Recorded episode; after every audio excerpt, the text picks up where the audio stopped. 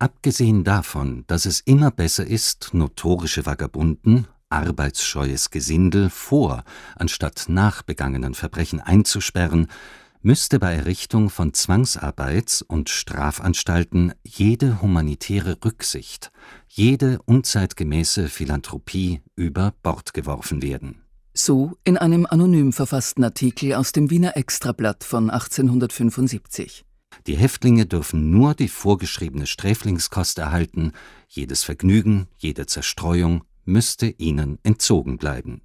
Zwei Jahre zuvor kam es in der Habsburger Monarchie zum Gesetzeserlass Wider Arbeitsscheue und Landstreicher, der die Landstreicherei mit acht bis dreißig Tagen unter Arrest stellte, bei Wiederholung sogar unter strengen Arrest bis zu drei Monate. Im 19. Jahrhundert setzte im Zuge der Industrialisierung eine Wanderbewegung in die Städte ein. Viele flüchteten vor der Armut auf dem Land, denn in den neu errichteten Fabriken wurde besser bezahlte Lohnarbeit angeboten. Vor allem junge Stadtwanderer machten sich auf den Weg in die Industriegebiete. Es existierten jedoch auch Lebens- und Arbeitsformen, die sich dem widersetzten und eine Form von Nicht-Lohnarbeit praktizierten. Darunter fallen Prostitution, Kriminalität, Arbeitslosigkeit oder Gelegenheitsarbeit, Gesellenwanderschaft, Landstreicherei und Bettelei. Vermieden werden sollte, und dies wird in dem Artikel aus dem Wiener Extrablatt von 1875 gut erkennbar, dass Arbeitslose und Vagabundierende an ihrer Lebensweise Gefallen finden. Die juristischen Sanktionen sollten dabei helfen. Der Musikautomat spielte den ganzen Tag irgendeinen Wiener Gassenhauer. Man sah verzerrte, verschlagene Gesichter. So der Bohemian und Schriftsteller Emil Sitjer über die internationale Kundenpenne in der Quellengasse 87 im 10. Wiener Gemeindebezirk. Sitjo war in den ersten Dekaden des 20. Jahrhunderts ein bekannter Vagabund.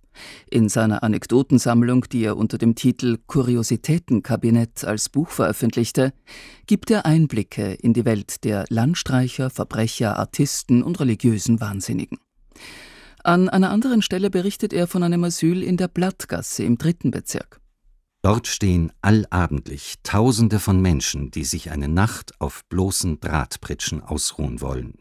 Zu Beginn des 20. Jahrhunderts war in Wien Betteln sowie das Übernachten auf der Straße oder im Freien verboten und wurde mit Arreststrafen geahndet. An anderen Orten wie in München kam es wiederum zu Versuchen, vagabundierende Menschen politisch zu organisieren. Der Autor Peter Haumer hat zu den Ereignissen in München rund um den anarchistischen Schriftsteller und Bohemian Erich Mühsam geforscht. Ein gewisser Erich Mühsam, der so in München Strukturen geschaffen hat im Rahmen vom Sozialistischen Bund, wo man versucht hat, die Vagabunden zu organisieren. Äh, Vagabunden muss man da jetzt auch präzisieren, das waren teilweise Tagelöhner in einer Größenordnung, die man sich heute wahrscheinlich gar nicht mehr so vorstellen kann zur Hopfenernte in Bayern und, und rund um München sind 10.000 bis 20.000 Tagelöhner gekommen und diese waren Teil der Vagabundage. Und diese Gruppe haben wir mühsam versucht zu organisieren, aber nicht nur diese Tagelöhner, sondern sie haben bewusst Prostituierte, Bettler, Kriminelle angesprochen und versucht, in dieser Struktur zu vereinen. Der Versuch, sich den Vagabunden und Tagelöhnern politisch zuzuwenden, endete in einem Gerichtsverfahren und wurde von Erich Mühsam schließlich als gescheitert betrachtet. Nach dem Ersten Weltkrieg, vor allem im Zuge der Wirtschaftskrise, gingen wieder Tausende bis Hunderttausende Menschen auf die Landstraßen und wanderten quer durch Europa. Auch dieses Mal kam es zu Organisierungsversuchen. Eine der Schlüsselpersonen war Gregor Gog. Den linken alternativen Kreisen im Raum Stuttgart zugeordnet, lebte er in Kommunen und publizierte in anarchistischen Zeitschriften. Als König der Vagabunden ging er in die Annalen ein. 1927 gründete er die Bruderschaft der Vagabunden und wurde Chefredakteur der ersten Obdachlosenzeitschrift Europas mit dem Titel Der Kunde. Der Name bezog sich auf die Selbstbezeichnung der Vagabunden als Kunden. Vagabundinnen wurden Tippelschicksen genannt. Eine von ihnen war die Tänzerin und Schriftstellerin Jo Mihau. Von ihr stammt das eindrucksvolle Gedicht Bekenntnis, das sie 1929 in der Zeitschrift Der Kunde veröffentlichte. Ich bin in die Ferne gewandert, so weit der Himmel ist. Ich habe in manchen Spelunken mein Quantum Verstand vertrunken und wieder mich nüchtern geküsst. Die Liebe fand ich am Wege, Begeisterung trank ich im Wein. Ich soff mit manchen Lumpen zusammen aus einem Humpen und blieb doch immer allein.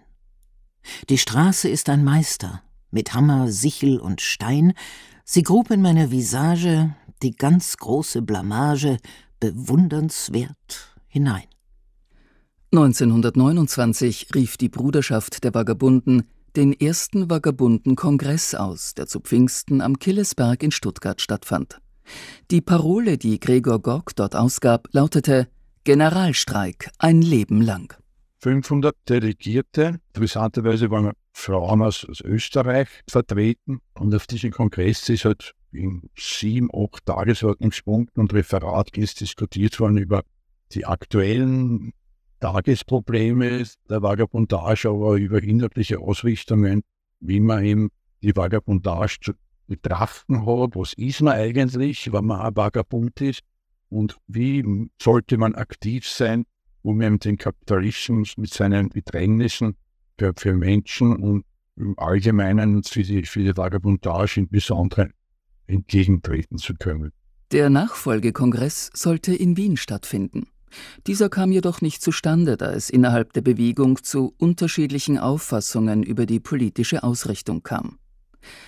1930 wurde in Wien der Spielfilm Der Vagabund gedreht. Gregor Gork hatte in einer Nebenrolle einen Auftritt und als Berater mitgearbeitet.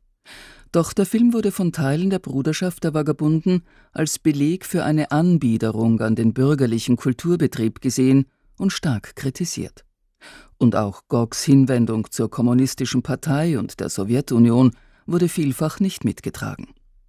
Diese Kritik teilte der in Wien sesshafte böhmische Schriftsteller Hugo Sonnenschein, der in dieser Lebensphase nur mehr ein Vagabund der Worte war. Es hat aber zur selben Zeit von den Personen, die um Hugo Sonnenschein oder um den anarchistischen Teil der Vagabundenbewegung sich formiert haben, hat es einen Kongress in Paris gegeben. Man kann sagen, das ist so der, der zweite Vagabundenkongress, der aber ein klarer Bruch war mit dem, was Gregor Koch sich vorgestellt hat, wo ein neuer Rat gewählt worden ist, der sich zum Ziel gesetzt hat, die Vagabundenbewegung im freizuhalten von allen parteipolitischen Einflüssen, sie zum Ziel gesetzt hat, dass die Vagabundenbewegung jetzt nicht kommerzialisiert werden darf. Unter anderem ist der Film auch kritisiert worden und es ist auch beschlossen worden, dass der nächste Kongress in Indien in Kalkutta stattfinden sollte. Der für 1933 geplante Kongress in Kalkutta konnte nicht mehr abgehalten werden. Der Nationalsozialismus bedeutete ein erneutes Ende der Vagabundage. Zu einer Zeit, als eine halbe Million Vagabunden auf den Straßen Deutschlands unterwegs war. Viele Landstreicher wurden verhaftet, einige landeten als sogenannte Asoziale in den Konzentrationslagern des NS-Regimes. Die Wirtschaftskrise und das immense Ansteigen der Arbeitslosigkeit Ende der 1920er Jahre führte auch zu anderen, sehr ungewöhnlichen Wanderbewegungen. Der Historiker Georg Fingerlos berichtet über einen Recherchefund, der ihn auf eine seltsame Spur führte, auf die Spur der Warten. Die Warten bin ich sehr zufällig gestoßen weil ich habe irgendeine Zeitung einmal durchblattelt, habe dann in der Zeitung den Artikel gelesen, ein kleines Kastel war da und da ist gestanden, dass die Waden gerade durch Leoben spazieren und da haben wir mir gedacht, was ist das für eine komische Gruppe? Und da ist gestanden auch, dass vom Bürgermeister neue Schuhe geschenkt gekriegt haben und versorgt worden sind mit Mittagessen und Abendessen. Ich habe die Zeitungen vom nächsten Tag durchplattelt und vom vorherigen Tag und bin draufgekommen, dass diese Gruppe von arbeitslosen, obdachlosen Menschen aus Wien Richtung Äthiopien gehen wollten. Und so bin ich auf die Waden gestoßen. Der Name der Gruppe leitet sich vom mittelhochdeutschen Wort Ward ab, das so viel wie Insel bedeutet. Die Warden lebten damals auf den vielen Inseln der Donau, im Überschwemmungsgebiet und rund um die Lobau, in Zelten und Hütten.